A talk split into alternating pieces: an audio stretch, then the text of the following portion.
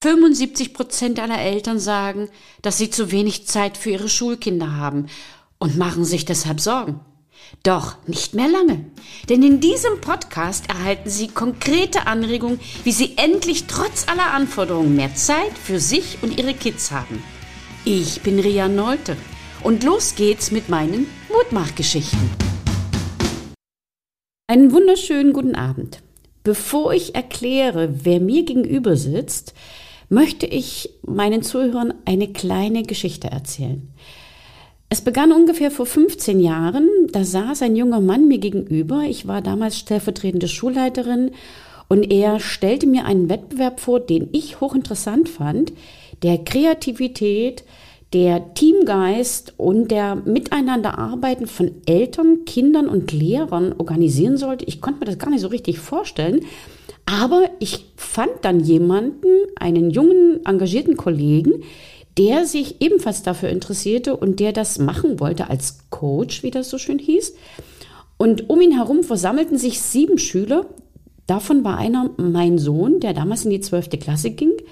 Und gemeinsam bauten sie einen Balsaholzturm.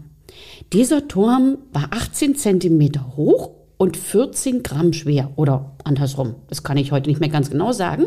Auf alle Fälle sollte dieser Turm Gewichte tragen. Ja. Beim ersten Versuch hielt dieser Turm sage und schreibe 50 Kilo.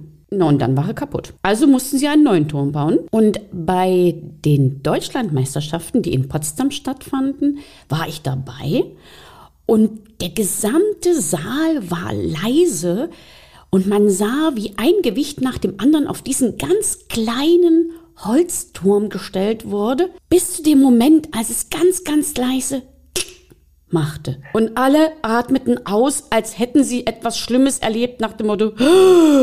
Und dieser Turm hatte sage und schreibe 250 Kilogramm gehalten.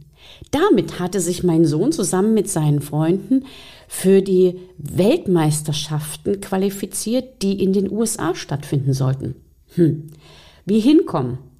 Man machte Sponsoring, man sammelte Geld, man machte Kuchenbazar, man sprach die Eltern an und zum Schluss fuhren sechs Schüler zusammen mit dem Lehrer nach Boulder zu den Weltmeisterschaften.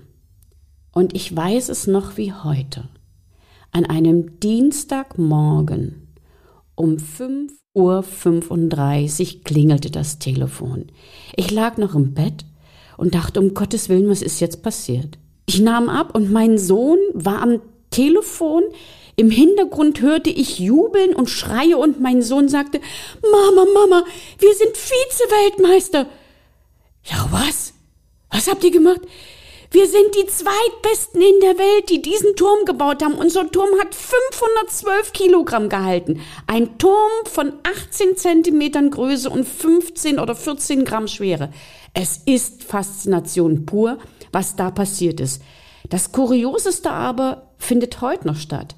Diese Kinder oder diese Jugendlichen sind heute noch nach über 15 Jahren verbandelt und fest befreundet und sie strotzen heute noch vor Kreativität, zumindest mein Sohn.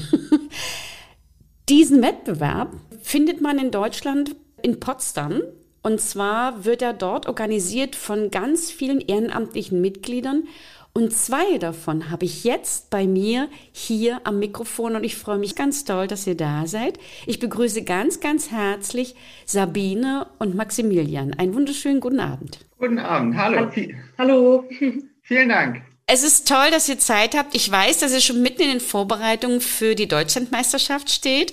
Aber äh, nehmt mich doch erst einmal mit und meine Zuhörer zu dem Moment, wo ihr das erste Mal mit diesem Wettbewerb Odyssey of the Mind vertraut gemacht worden seid und wie ihr das erlebt habt. Ja, äh, bei mir war das äh, 2002, dass mein Physiklehrer, der Herr Hoffmann, um die Ecke kam mit dem Odyssey of the Mind Programm, was damals an viele Berliner Schulen verteilt wurde, als Flyer uns mitbrachte und sagte, das ist physikalisch, das probiert mal aus, das macht bestimmt Spaß. Und meinte tatsächlich auch genau dieses Balsaholzproblem, was ja nur eins der fünf möglichen Aufgabenstellungen ist, die wir haben.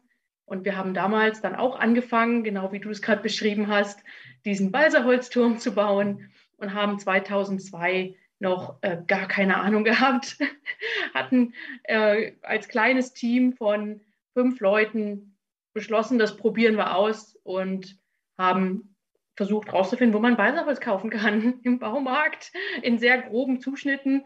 Was ich heute weiß, früher war das ja 3 Millimeter passt schon. Im ersten Moment weiß man ja nicht mal, was Balsaholz ist. Vielleicht könnt ihr mich aufklären. Balsaholz ist ein sehr leichtes Holz, wird hauptsächlich im Modellflug und Modellbau verwendet, ist so vom Gewicht her ähnlich wie Kork, aber ist ähm, strukturiert wie Holz. Genau, und seitdem bin ich dabei als Schüler, weil ich ja schon 12. Klasse war, nur zwei Jahre. Danach nochmal vier Jahre als Coach bei mir an der ehemaligen Schule dann. Nach dem Studium oder während des Studiums dann bin ich in den Verein gewechselt und bin seitdem da mittendrin statt nur dabei und darf das alles mitorganisieren. Wie war das bei dir, Maximilian? Ähm, also ich kam 2005 gerade frisch aufs Gymnasium und ja, die ersten Ferien gleich, da gab es ein, ein sogenanntes Sommerlager von Odyssey of the Mind. Ich wusste noch nicht viel von dem Wettbewerb, es klang aber spaßig. Ich bin da mit einem Freund hingefahren und da kamen dann ganz viele Kinder und Jugendliche aus aller Welt tatsächlich auch schon. Also ich habe da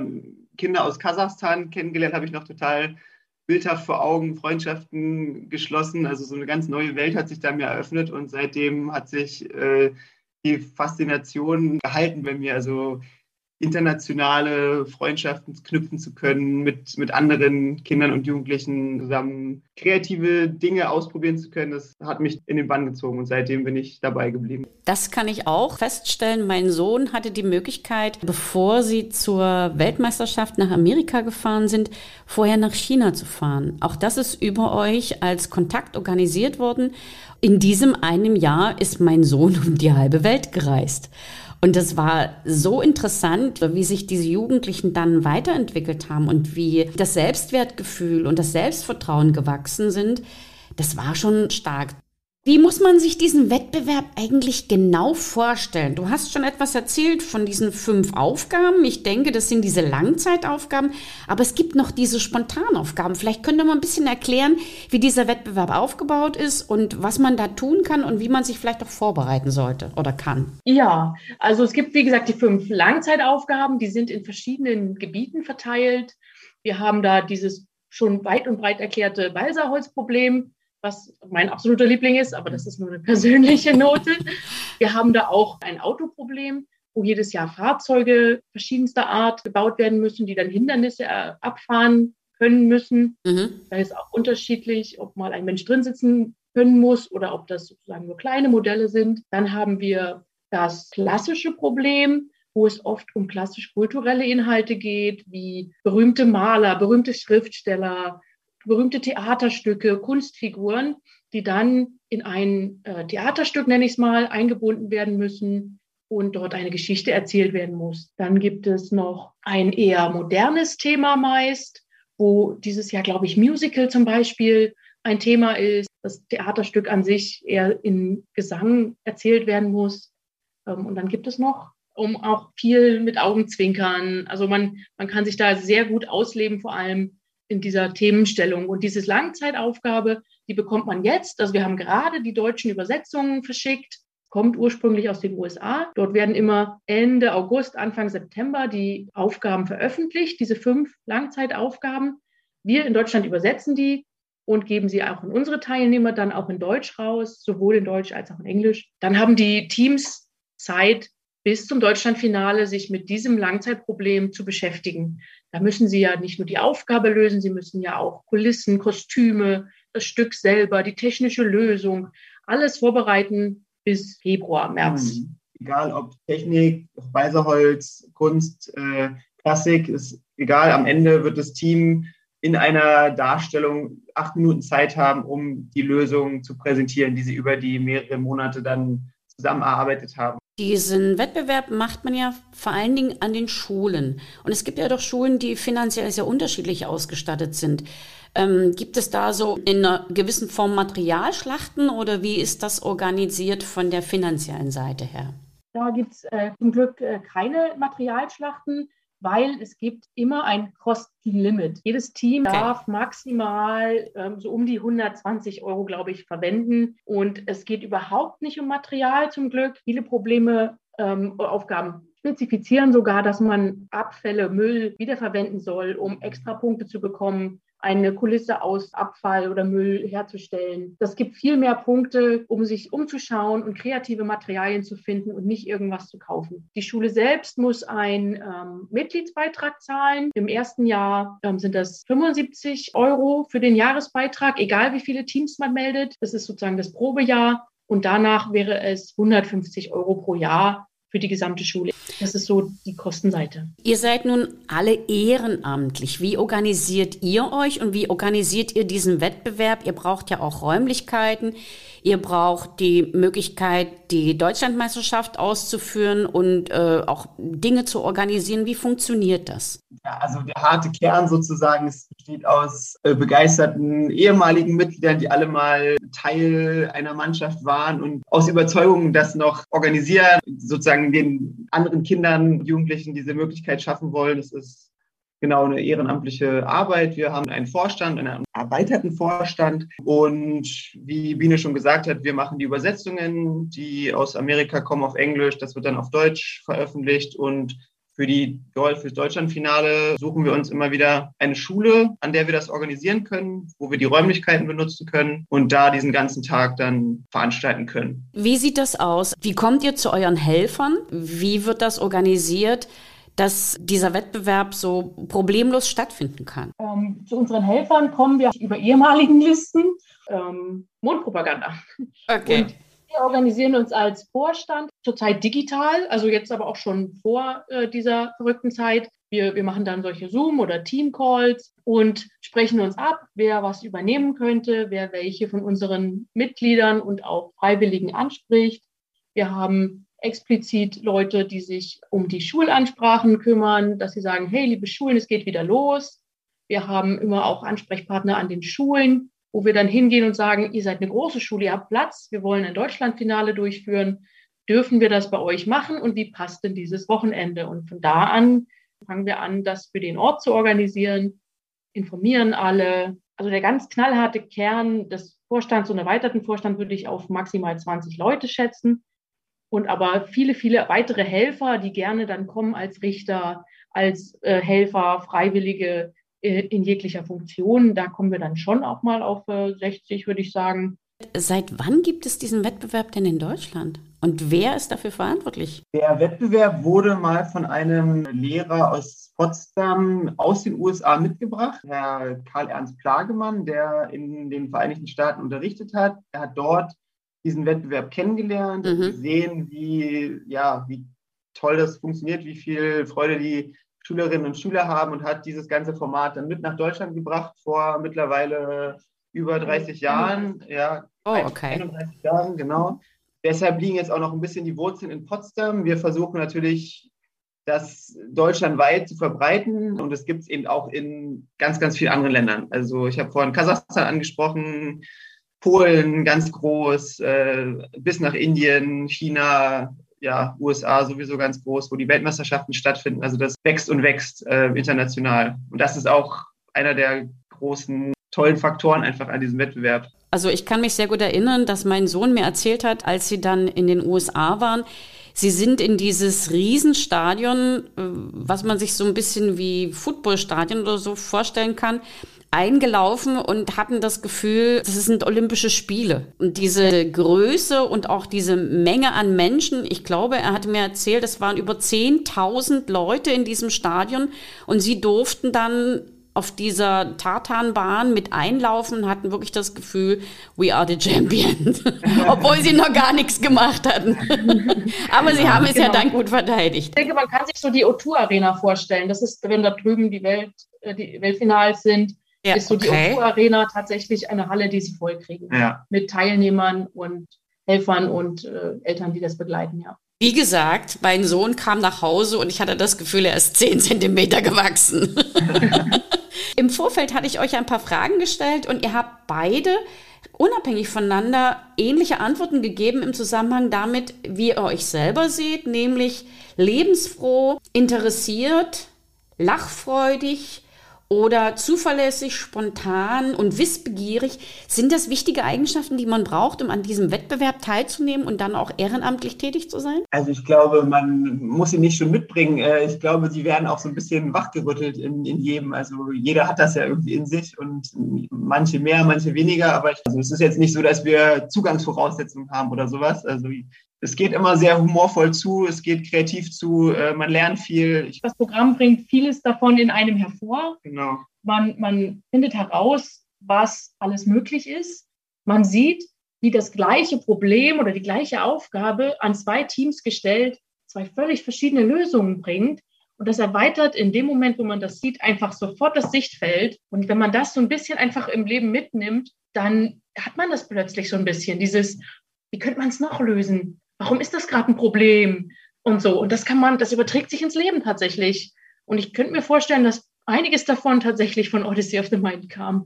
Und Spontanität ist bei uns super wichtig, weil wir so eine kleine Organisation sind. Wenn wir nicht ein bisschen spontan sind, läuft das sonst noch vor die Wand. weil wir ja. haben viele, die einfach dann ganz spontan sagen, okay, ich helfe jetzt sofort, ich sehe es brennt. Und gerade diese Mentalität äh, funktioniert bei uns so gut, das macht einfach Spaß. Äh, ihr, ihr sitzt mir jetzt gegenüber, ich sehe euch und ich habe so ein bisschen das Gefühl, es brennt das Kind in euch weiter. Kann das sein? Definitiv. Ja. Also auch so Momente, die du jetzt beschrieben hast, wie man, wenn man da irgendwie als, als Siebenklässler in so eine große Arena einläuft und mit tausenden anderen Kindern äh, an so einem Wettbewerb teilnehmen kann, das hat schon auch ja, starke Nachwirkungen hinterlassen. Wir hatten noch ganz kurz äh, die Information zu Spontanaufgaben. Wie kann man sich diese vorstellen? Das war ja, ist ja der zweite Teil, die Langzeitaufgabe über viele Monate hinweg und dann musste mein Sohn dort vor Ort Spontanaufgaben lösen. Was, was, was steckt da dahinter und wie kann man sich das vorstellen? Also bei den Wettkampftagen, genau, neben der Langzeitaufgabe gibt es eben diese Spontanaufgabe, wo fünf der Teammitglieder eine von drei, es gibt drei verschiedene Arten von Aufgaben, eine sogenannte Hands-on-Aufgabe, also etwas mit den Händen bauen, zum Beispiel eine Aufgabe, baue aus diesen vorgegebenen Materialien einen Turm, der so hoch wie möglich ist. Und dann muss man eben schauen, wie man jetzt Strohhelme, Papier oder irgendwelche kleinen Materialien gut zusammenkriegt. Dann gibt es noch das verbale Problem. Und dann gibt es auch noch eine Mischung aus den beiden, also wo man irgendwie was Kleines bastelt und was dazu erzählen kann. Habt ihr vielleicht so eine, so eine Sprachaufgabe mal in petto, dass man sich das vorstellen kann, wie das, wie das funktioniert? Eine meiner Lieblingsaufgaben war immer, Stell dir vor, du hast so einen äh, Heckscheibenaufkleber für dein Auto. Und jetzt stell dir vor, du bist äh, Wolfgang Amadeus Mozart.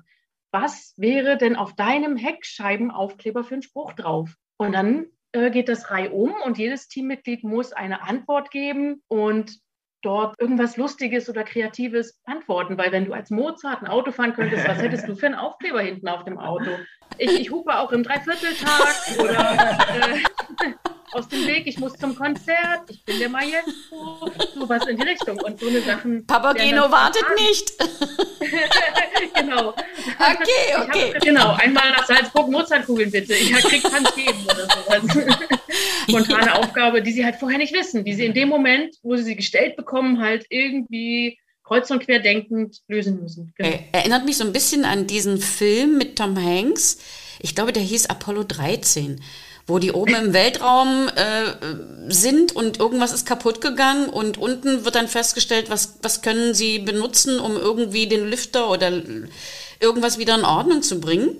Und das muss dann in relativ kurzer Zeit geregelt werden. Wahrscheinlich sowas in der Art. Das, okay. wäre, dann, das wäre dann die Hands-on-Aufgabe. genau, Jetzt kann ich mir genau. das sehr gut vorstellen ich bin der Meinung, wenn ich das mir jetzt so anhöre als Lehrer, das, was ihr in diesem Wettbewerb organisiert, sollten wir als Lehrer eigentlich in jedem Tag in unseren Unterrichtsfächern organisieren. Und das schaffen wir nicht. Was ist der große Unterschied zwischen dem, was Odyssey of the Mind anbietet und dem, was Schule anbietet und wo, wo kann man aneinander andocken?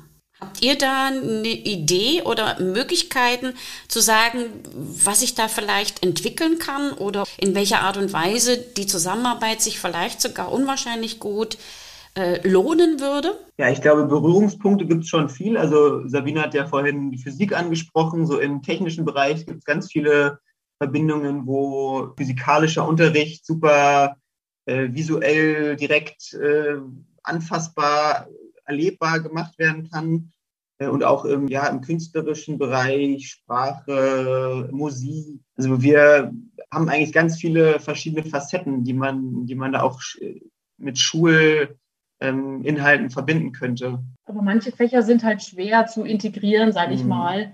Und es ist halt auch ähm, deutlich anderes Konzept. Wir haben ja jetzt keine auswendig Lernsachen dabei, die halt doch schulisch ab und zu notwendig sind in manchen Fächern.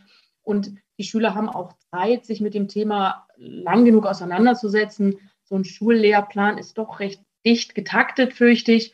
Aber ich denke, einzelne Beispiele könnten das super auflockern, dass man sagt, baut doch mal im Vergleich aus Papier und aus Balsaholz oder ähnlichem Material eine, einen Turm und dann gucken wir mal, was Statik ist oder so. Mhm. Das kann man immer mal verwenden, aber nie durchgängig. Und auch so diese acht Minuten Präsentation ist natürlich ein gutes Beispiel dafür, wie man sich in Zeit äh, begrenzen muss.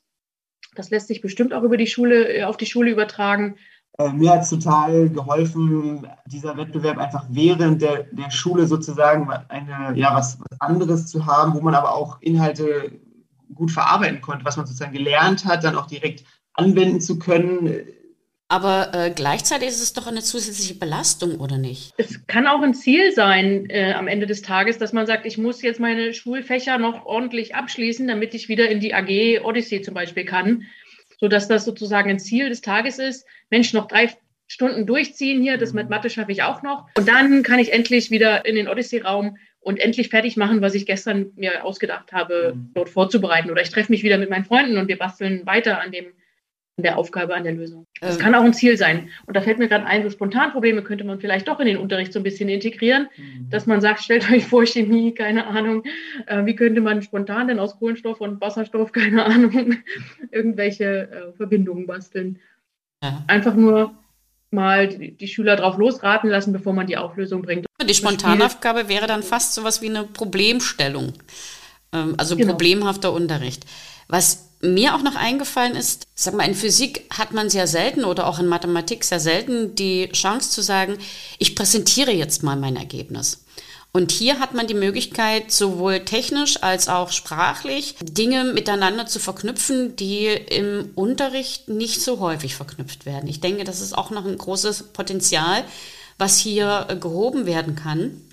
Und äh, ich bin selbst auch der Meinung, dass Unterricht insgesamt äh, neu gedacht werden muss, auch was die Inhalte betrifft. Und diese kurze Taktung und diese aufgefüllt sein mit Unterrichtsinhalten, die Kinder in dem Moment eigentlich gar nicht so richtig ansprechen, weil sie nicht wissen, worum sie es lernen. Das, was ihr da habt, was ihr da vorstellt, ist eine große Chance, vielleicht auch neu über Unterricht nachzudenken. Und das ist etwas, was ich als ersten Tipp ähm, an meine Zuhörer weitergeben möchte.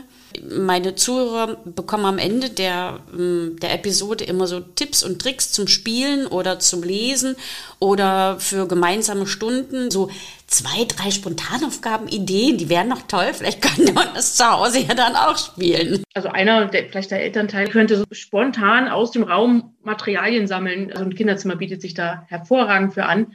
Lego-Bausteine, ein paar äh, Gabeln und dann alles das, was äh, auf der Erde liegt.